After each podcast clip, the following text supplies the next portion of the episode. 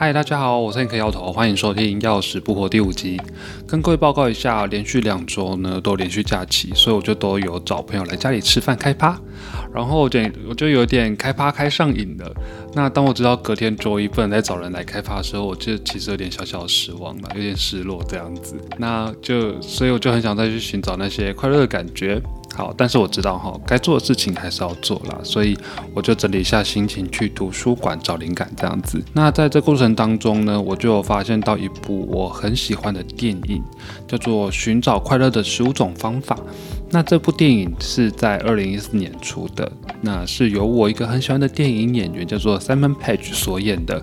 大意上是描述一个心理医师，那他成天就是帮人家解决烦恼、排解情绪等等，但他发现自己越来越不快乐，越来越不快乐，所以他有一天他就跟他老婆说：“老婆。”我要去寻找快乐的方法，这样子，然后就出发他的旅程了。好，那我记得我那时候看到还是有哭，我又看到哭了，但是我其实忘记我的哭点是什么了。我想我需要再看一次，但这不是重点啊！我就想到，或许我可以做看看一个计划，是寻找快乐药物的历史等等的。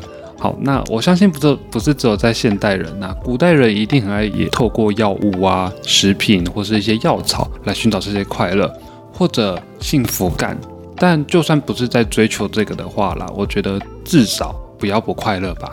那关于这个计划呢，第一个我就要介绍大家最喜欢的 weed。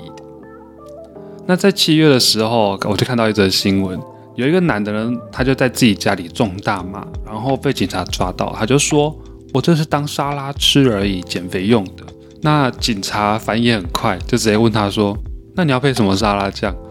这个男的当场傻眼，就坦诚说是吸食用的。但我觉得任何人如果听到警察这个回答，都会傻眼呐。好好，那虽然真的有大麻沙拉呢，但台湾现行法律的话，一定还是会被抓了，因为大麻是属于二级毒品，大家千万不要以身试法哦。那关于这个 we 大麻呢，还是简单介绍一下哈。人体在使用之后会出现心跳加快、出现幻觉、口干舌燥等等的症状。如果长期使用的话，可能会造成记忆力、学习力还有认知功能变弱哦。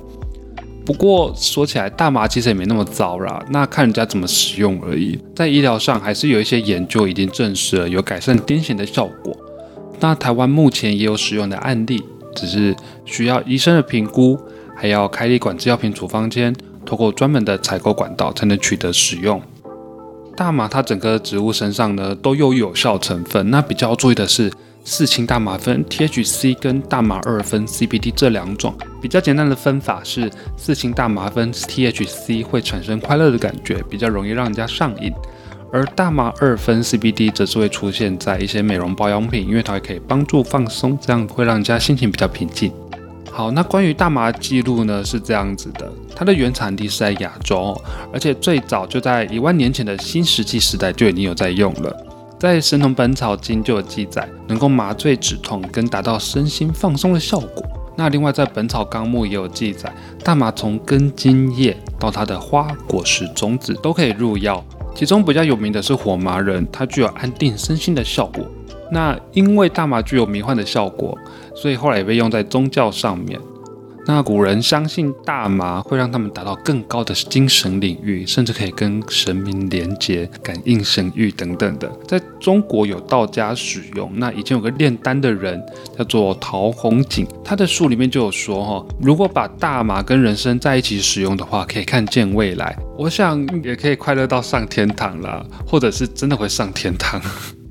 其实印度也会把大麻用在宗教方面，在印度教中呢，湿婆神喜欢大麻，而且透过吸食大麻呢，可以改变、创造更美好的世界。这样子，那那印度人认为大麻是神赐给予的礼物，在印度教的圣书更是把大麻列为在地球最神圣的五种植物里面，称它为幸福之源，还有解放者。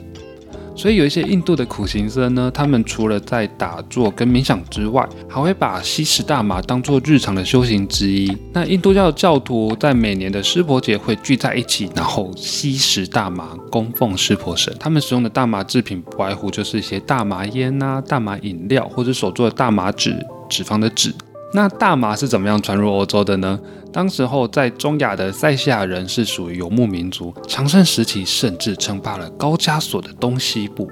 那希腊作家希罗多德曾经记录到，塞西亚人会利用木头在地上搭建小小的三角木柱，在中间放个小碟子，那里面放几个很烫很红的石头，接着大把的撒上大麻种子上去，然后就会有一股浓烟窜出来哈。那这时候的塞西亚人就会很嗨很开心这样。那我只能说塞西亚人很懂嘞。那这时候看，那这时候传入的希腊人跟罗马人呢，他们拿到这个大麻后呢，就有的就会加在酒精里面招呼客人用，或者是在医疗上当做止痛药或者麻醉剂用哦。大麻曾经在欧洲的上流社会流行过，相较于鸦片呢，大麻的成瘾性比较低啦，所以可以替代鸦片。就连英国的维多利亚女王都曾经利用大麻来缓解疼痛。不过随着 aspirin 的上市啦，止痛效果更加迅速，而且更加容易制造啦，那大麻就因为这样被淘汰喽。除了医疗用之外呢，由于大麻纤维的质地很坚韧，非常适合用来制造麻布麻绳。做成麻布麻绳的四氢大麻酚呢，也微乎其微啦。而且大麻浆造纸比木质浆造纸在成本上更低，更能制造出更好的纸啦。那这边提一下哈。一七七六年的美国独立宣言呢，它的手稿就是写在大麻制的纸张上面啦。而且那张纸呢，是富兰克林他们家的造纸厂做的哦。那至今大约过了三百年左右了，还是完好无缺。你就知道大麻的纤维多强韧啊。好，那直到现在，大麻还被作为生殖燃料的来源哦。只能说大麻整棵植物都很好用啊。OK，那我们回头来看哈，大麻听起来好像有点严重，可是好像又没有那么严重。说会上瘾，烟酒会让人家上瘾；说会造成脑子不清楚，可是烟酒也会啊。那有一些研究就指出，大麻的成瘾性啊，似乎比烟酒来的低，而且因为大麻引起的人为事故，比因为酒精引起的人为事故还要比较低耶。那是什么原因让大麻被列为毒品呢？这边就有点复杂哈，其中有很多原因是大麻一步一步被列为毒品的。那推动的人员呢，包括了木浆造纸业兼报纸业的赫兹集团，还有美国的第一位禁毒官员叫安史林格。那导致了1925年联合国首先将大麻列入了国际鸦片公约里面，但这时候只是对大麻的进出口的管制更严格，而且并且表明说要做什么用途而已，就这样。后来到了1937年的大麻税法，管制了大麻使用，但是也没有禁止啊。是后来到了美国的跨世代运动。Beat Movement 可能铸成了动力啦，让美国在一九五一年宣布大麻为非法药物。后来在一九六一年，大麻被联合国列为最危险的毒品，与鸦片、古柯碱同列哦，遭到全球的禁用。那什么是跨时代运动呢？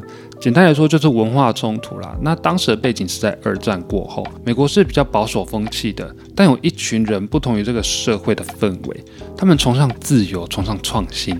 反对物质主义，拒绝标准化等等，连他们的性取向呢，都是在挑战着美国人的传统价值，甚至在后来引发了嬉皮革命。那讲回来，现在哈，目前世界各国啦，大多都还是禁止或者是严格限制大麻的使用啦。但怎么限制？我相信一定还是有人会偷偷的使用。在美国的卫生部调查显示，十二岁以上的美国人就有三分之一的人使用过，那相当于九千七百万人诶。就连联合国自己在估算，大约全球人口的百分之四每年都在吸食大麻。好啦，那其实现在有些学者就在说，大麻禁令是不是因为政治因素或者个人商业利益考量而设立的？也有学者推论，当时的风气是因为白人主义至上，社会普遍都在歧视黑人，所以有可能跟种族主义有关系。那总之呢，大麻禁令还有很多可以探讨的地方，也可以想想当时的立法背后价值跟现在提倡的价值观有什么不一样。那另外，大麻能不能使用在病患身上，或是未来能不能放宽到像香烟一样合法，这也是另外需要讨论的。好，顺便提一下比较轻松的事情哈。那四月二十号呢是国际大麻日，它的由来呢是从前的五个高中生，他们为了找到某一块大麻田。所以就约好下课后的四点二十分一起去找，从此四二零成为行动代号了。好，那其实这一天呢，就只是变成一个可以欢乐的日子，不一定要抽大麻啦。而且我个人是觉得，这只是人类为自己的放松玩乐多一个理由而已。好，那讲回来，台湾目前可以确定的是，大麻还是属于二级毒品，被抓到都还是属于违法行为哦。大家千万千万不要以身试法。在台湾这几年呢，也有出现了医用大麻合法化的声浪。那也有部分医疗人员呢表示支持，在今年立委选举，绿党所提出的政见也包括了这一项。但无论如何，医用大麻合法化在台湾还是需要很多讨论以及专家建议的。好了，那节目最后来问一下大家，你支持医用大麻合法化吗？欢迎留言告诉我，或是到钥匙布的 Instagram 来投票哦。我是 Hank 要投。今年虽然最后的年假已经放完了，但大家还是不要吸食大麻哦。我们下期见啦，拜拜。